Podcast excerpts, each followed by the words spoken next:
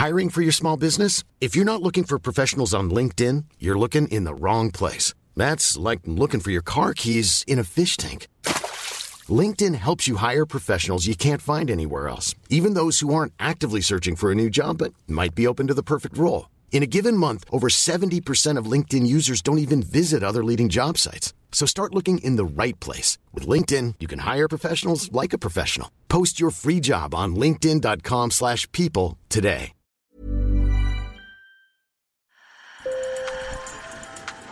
Bonjour. Hello. Hola. Marhaba bikoum. Sur le fil, Le podcast d'actu de l'AFP. des nouvelles choisies pour vous sur notre fil info.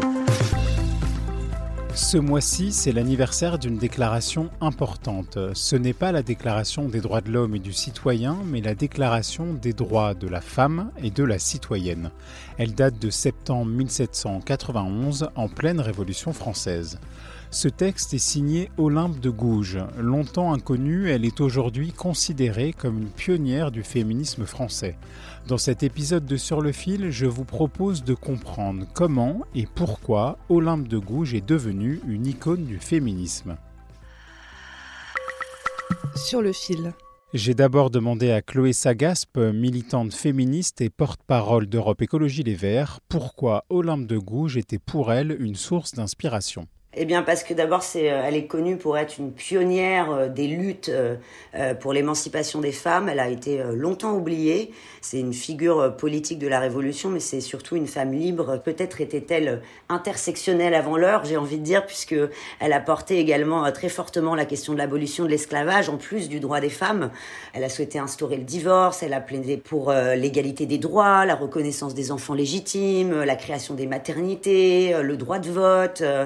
Et également, d'ailleurs, on, en parle un peu moins, mais elle a dénoncé le mariage forcé, dont elle-même a été victime, puisque euh, à seulement euh, 17 ans, elle a été mariée contre son gré. Je pense que c'est une source d'inspiration euh, pour euh, toutes les femmes, euh, puisque les combats qu'elle a portés, notamment pour l'égalité des droits euh, et pour l'émancipation des femmes, euh, restent encore euh, criants d'actualité, malheureusement aujourd'hui encore, euh, puisque nos droits fondamentaux euh, continuent euh, d'être remis en cause dans le monde, euh, y compris en Europe, comme euh, je pense en particulier au droit à l'IVG. L'un des articles de la Déclaration des droits de la femme et de la citoyenne qui a le plus marqué Chloé Sagaspe, c'est l'article 10. Euh, lorsqu'elle dit que la femme a le droit de monter sur l'échafaud, elle doit égam- également avoir le droit de, de monter à la tribune.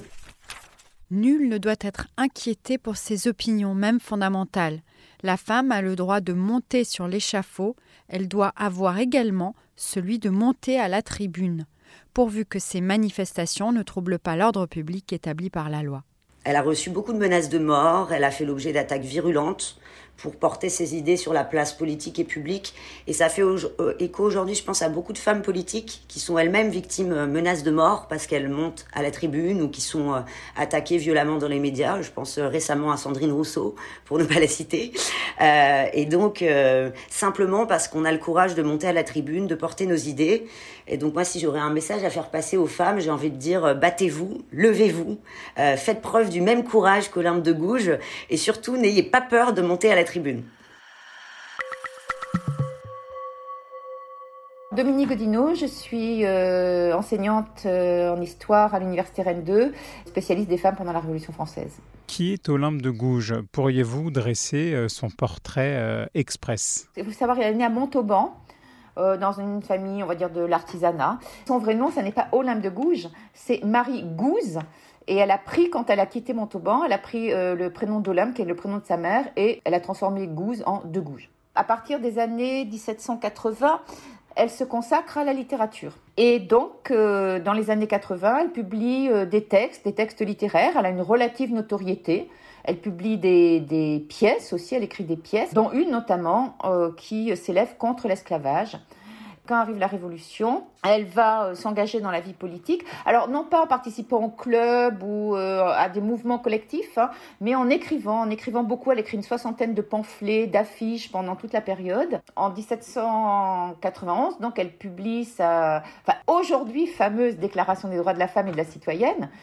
Il y a peut-être un écart hein, entre l'image que l'on a aujourd'hui de l'âme de Gouges et euh, ce qu'elle était réellement. C'est une femme qui est plutôt modérée. Hein, elle est plutôt favorable d'abord à la monarchie, à une monarchie où le roi aurait un gros pouvoir. Elle accepte la République. mais en étant toujours très très très modérée hein, dans ses positions. Et elle sera euh, arrêtée pas du tout pour ses idées féministes, hein, pour ses idées politiques qu'elle a défendues, et condamnée à mort et guillotinée en 1793. Dans quel contexte euh, Olympe de Gouges et pourquoi décide-t-elle de rédiger la Déclaration des droits de la femme et de la citoyenne? Elle a toujours pris la défense des femmes. Pas d'un point de vue politique, hein, puisque ça n'avait pas de sens avant la Révolution, mais en disant que les femmes avaient euh, les mêmes capacités que les hommes et en s'élevant contre l'oppression des hommes. Alors, lorsqu'elle rédige la déclaration, eh c'est au moment où la Constitution, la première Constitution de France, est achevée, automne 1791, et il apparaît clairement que les femmes n'ont pas les mêmes droits politiques que les hommes. Donc, euh, mue, par l'indignation, elle euh, rédige ce texte. À l'époque, comment cette déclaration est-elle accueillie? Ah ben, Elle n'est pas accueillie du tout, elle passe totalement inaperçue. C'est-à-dire euh, personne, personne. Moi, je connais très bien les archives hein, et je n'ai jamais, jamais trouvé une mention à un moment ou à un autre de la Déclaration des droits de la femme et de la citoyenne d'Olympe de Gouges.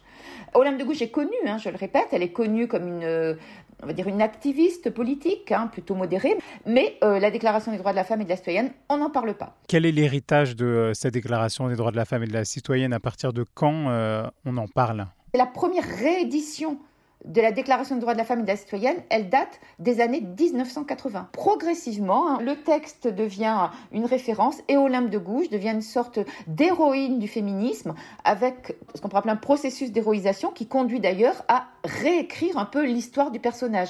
C'est-à-dire l'Olympe de Gouges dont on parle aujourd'hui, c'est une femme du XXIe siècle et c'est pas une femme du XVIIIe siècle.